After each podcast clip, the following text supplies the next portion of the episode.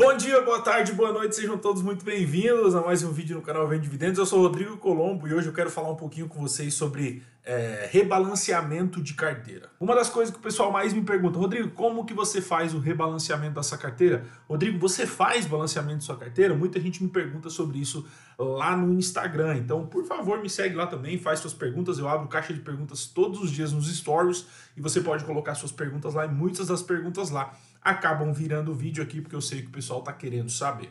Hoje eu estou com uma plataforma aqui aberta para mim fazer a explicação do porquê eu não tenho uma regra de rebalanceamento e o porquê eu não acho sensato você ter, ok? Eu vou usar o exemplo aqui de uma pessoa que investe dois mil reais todos os meses. Então eu vou pegar aqui, deixa eu abrir aqui um, eu vou escolher aqui o ALZR, vou botar um ano atrás.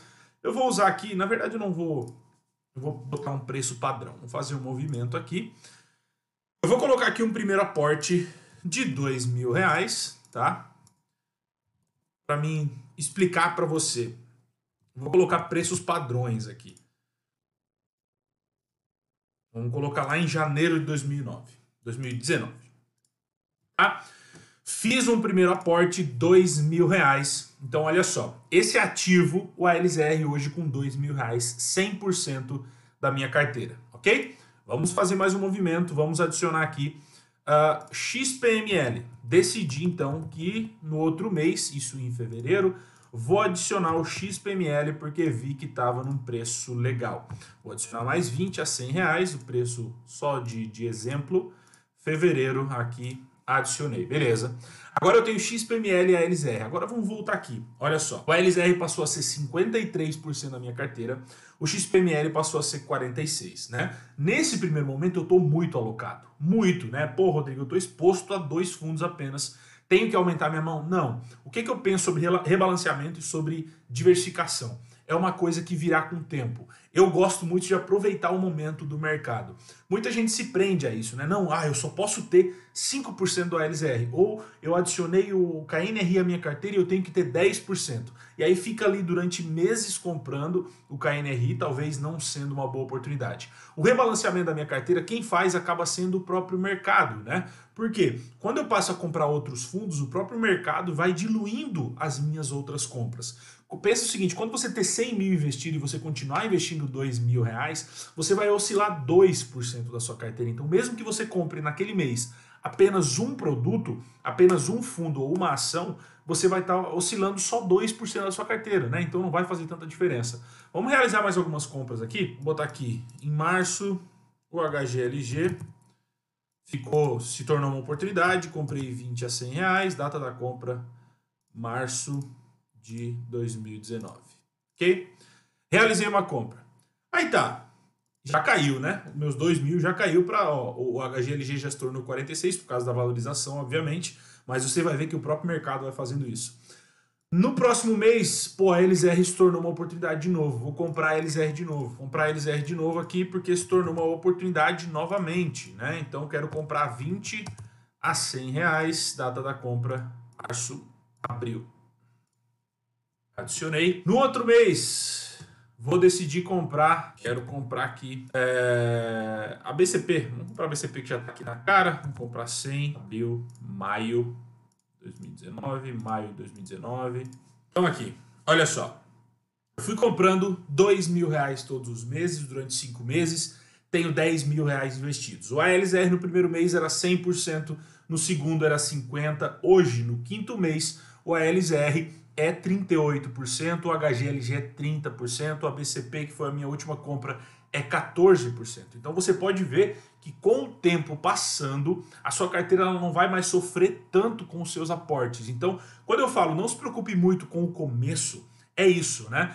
Quando eu fiz o primeiro aporte em ALZR lá no, no, em janeiro, era dois mil reais, era, era 100%. No segundo era 50%. Hoje, um aporte de dois mil reais oscila 14%. Quando você tiver 100 mil reais, um aporte de 2 mil vai oscilar 2%. Quando você tiver 200 mil reais, um aporte de 2 mil vai, vai girar 1% da carteira. Então, cada vez mais eu deixo uh, o rebalanceamento em prol do mercado. Por quê? O LZR ele não vai ser um bom fundo para sempre, ou o preço dele não vai estar atrativo para sempre. No próximo mês passou a ser HGLG, no outro mês passou a ser o ABCP, num outro mês, por exemplo, vamos usar aqui é, movimentos que eu, que eu fiz aí nos últimos períodos, né? Vamos pegar aqui, pegar aqui o HSML, adicionei HSML há pouco tempo, né? Na carteira, vamos botar aqui 20 HSML a 100 reais, HSML em, vou botar aqui no final do ano lá. Vamos adicionar aqui, é, vamos adicionar aqui uma ação, vamos adicionar uma ação aqui também, vamos fazer aqui uma, uma festa. Vamos adicionar lojas Renner. Lojas Renner, qual é o preço das lojas Renner? A faixa dos 40 reais, vamos botar aqui, antes custava 60, vamos jogar para cima, vamos comprar 20 aqui, vamos comprar 30 a 60 reais, data da compra, vamos botar uns seis meses atrás aqui, vamos botar aqui em novembro, enfim, só para a gente, para mim conseguir explicar para vocês, né? Olha só, então eu tô, com, eu tô ainda aportando, né, tudo que eu estou fazendo, ainda estou aportando dois mil reais por mês. No último movimento fiz dois aportes no mesmo mês, mas não, não vai fazer tanta diferença. Então eu, eu consigo já ter uma diversificação. A LZR era 100, passou para 50, passou para 60, passou para 40, 30, hoje é 30% e em breve ele vai ser muito menos. Na minha carteira pessoal, na minha carteira real, quando eu comecei a comprar LZR, né, eu comprei ele em três meses e eu comprei muito, eu tinha dinheiro parado e eu comprei muito. Ele passou a ser mais de 20% da minha carteira.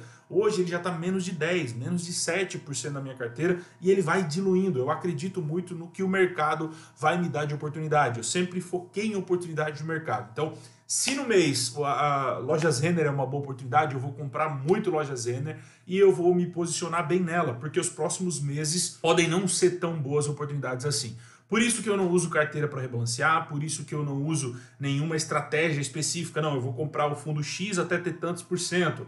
Eu posso ter o fundo X só até 10%. Porque depois que você chega num valor de carteira, você dificilmente vai alcançar aquela porcentagem rápido, né? Por exemplo, eu vou colocar aqui uh, que as lojas Renner serão 5% da minha carteira. Se eu começar a comprar ela daqui 10 anos, quando eu vou ter 500 mil, 1 milhão, pô, até eu aportar lojas Renner aquilo ali, eu vou ter que demorar, eu vou ter que ficar aportando. Então, rebalanceamento com planilha, com essas coisas, funciona muito no começo, mas eu não consigo enxergar que funcione muito no fim da estratégia. Né? Quando você quiser adicionar um fundo novo lá na frente, você vai ter que ficar comprando o mesmo fundo, a mesma ação por muito tempo, e aí eu não acredito nisso. Eu acho que temos várias oportunidades e faz mais sentido eu pegar naquele mês a melhor oportunidade e realizar a minha compra e não automatizar, né? Uma coisa que é, muita gente fala, e eu sei que Paul Pitt usa muita planilha, e aí eu quero, eu quero usar um exemplo. Tem uma frase do mercado que é: se planilha fosse algo que enriquecesse, pessoal que cria planilha aí não estava vendendo planilha, estava rico usando a planilha para fazer funcionar o negócio.